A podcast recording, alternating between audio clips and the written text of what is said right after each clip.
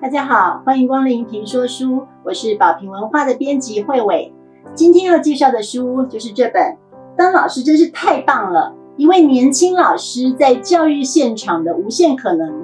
作者是台北市碧湖国小的黄俊尧老师，他今年二十八岁，教学资历六年。娃娃脸的外形很可爱，跟他聊天你会感觉到满满的青春洋溢。但是，一谈到教育，他有一个坚定的信念。他要成为一个让学生幸福的老师。其实我们有很多令人尊敬的教育前辈和资深老师们写的书，但是在这本书里面呢，从一个年轻老师班级经营的故事分享，你看到的是另一种希望、活力、满满的创意，还有因材施教。俊勇老师呢，他是学生，但也像朋友一样，他以孩子般的心灵去靠近他们。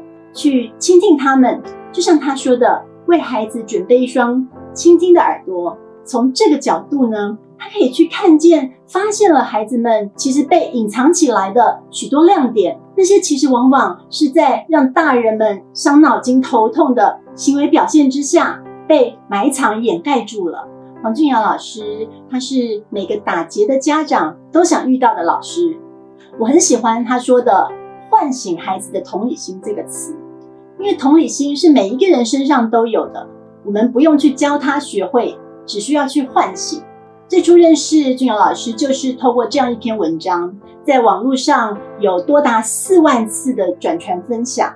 我们也收在书里的第一篇，叫做《他是我同学》。他发现班上有一个孩子被全班排挤。这个孩子呢，他的卫生习惯很不好，所以都被同学嫌弃。只要碰到他的水壶啊，什么东西，就像嫌到什么脏东西一样，马上跳开。而且呢，他会喜欢别在别人游戏的时候去打断别人，去碰触别人，让同学们觉得很不舒服。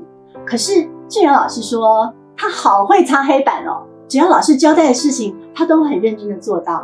有一次呢，他把这个孩子支开，对全班同学说了一段话。他先问。全班同学有没有人很讨厌他的，请举手。全班都举手。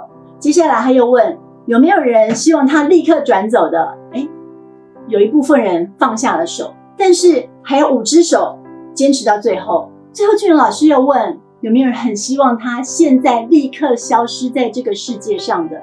那孩子们吓了一跳，开始犹豫挣扎着。俊荣老师告诉他们，其实我们没有办法真正的完全了解另外一个人。有些先天的病是反映在心里的，你从行为表现上是看不出来的。而对于这个同学，你们不用当他的朋友，但你们可以当他的同学。有一天，当他长大后回想起来，他会说：“我们班对我很好，他们把我当成同学。”这段话呢，经过一番努力，在孩子们心里渐渐发酵了。有一次，他问当初手举到最后没放下。很讨厌那个孩子的其中一位，他问：“你现在还会那么讨厌他吗？”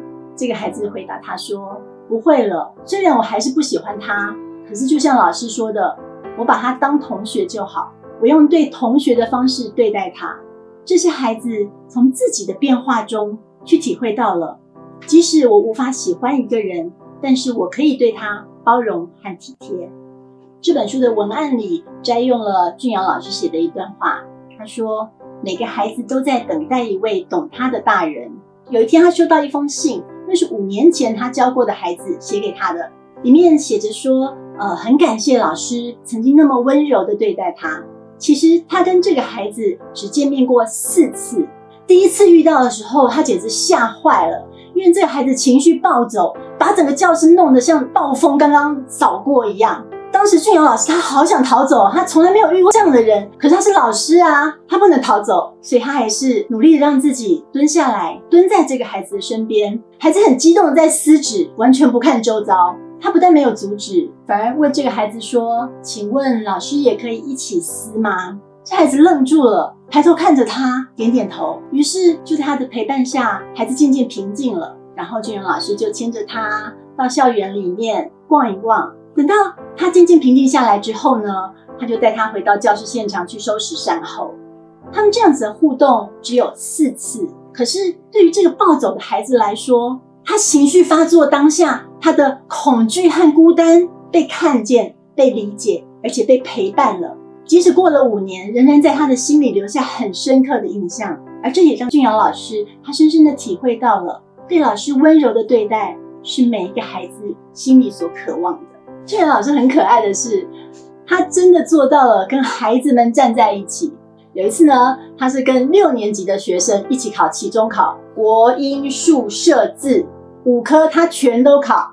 然后，如果是跟他同分或者是考赢他的学生，就可以有几点换奖励的卡片。但是他其实心想，国小的考试有什么难的？结果考试结果出炉，他大输啊，才被学生走到他的座位旁边嘲笑他：“哎，你不是国中的理化小王子吗？”但其实对他来说，重要的不是身为老师的面子和尊严，重要的是他找到了方法，他找到了方法，激励了学生。主动的学习，主动的复习，他们有了努力的动力。还有一点，他真的写了学生的考卷，才发现天呐，太难了。小学生其实不是我们大人想象中这么好当的。也就是用这样子平视的角度，他去看孩子。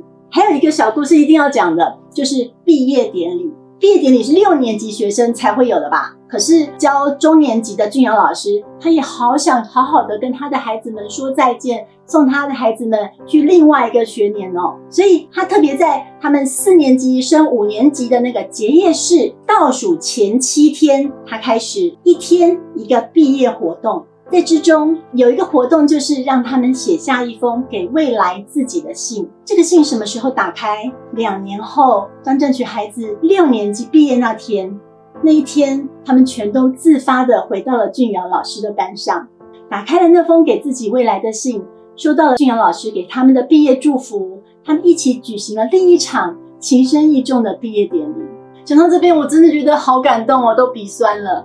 其实这本书里感动的故事真的是说不完，就像他曾经带了一个六年级的后母班。什么是后母班呢？就是中途接手的这个导师班。这个班级其实是一个烫手山芋，学校为他们开了好几次的讨论会啊、检讨会，还有大部分的老师呢也都灰心到不想带他们，甚至连这个班的孩子，他们自己都觉得放弃自己了，觉得我们就是烂。但是对于这样的班级，俊老师他不放弃，他经过很多的陪伴，激发他们的潜能，让他们找回了自尊，学会了自重和自爱。可是过程当然不是这样一帆风顺，他其实曾经好几次感到很无力。身为一个老师，其实都会有一个信念，一双手都不能放。可是这个班级真的是挑战他的信念，甚至他有一度想要就放手，什么都不管了，算了，算了。可是这时候有其中一个学生来找他，问他说：“老师，你真的要放弃我们班了吗？”这句话把他敲醒了。他想：“我真的要放弃了吗？这群孩子把小学的最后一年交在我手上，我就要这样子牺牲掉他们的人生吗？”这让他重新振作起来。他先去找原本吵架的学生和好，而且呢，也从头开始认识这群孩子们。他注意到了。在角落里有之前被许多老师甚至他们父母们忽略的那些优点在闪闪发亮。其实，父母是孩子生命中重要的大人，而老师是孩子们学习历程中的另一种重要他人。我们很高兴能够出版这样一位年轻老师在教育第一线的故事。当然，除了黄俊尧老师之外，也有许多各有风格的老师们。在面对眼前让人又好气又好笑的学生的时候，尽管面临了种种挑战，可是仍然带着教育的初衷。而当这句话浮现，当老师真是太棒了，这个时候更让人产生莫大的加油和鼓励。我们的社会真的很需要有这些基层的第一线老师从下扎根，他们每天每天日常对孩子们的潜移默化，其实也是渐渐的改变了我们的未来。今天的评说书就分享到这里，谢谢您的参与，我们下次见。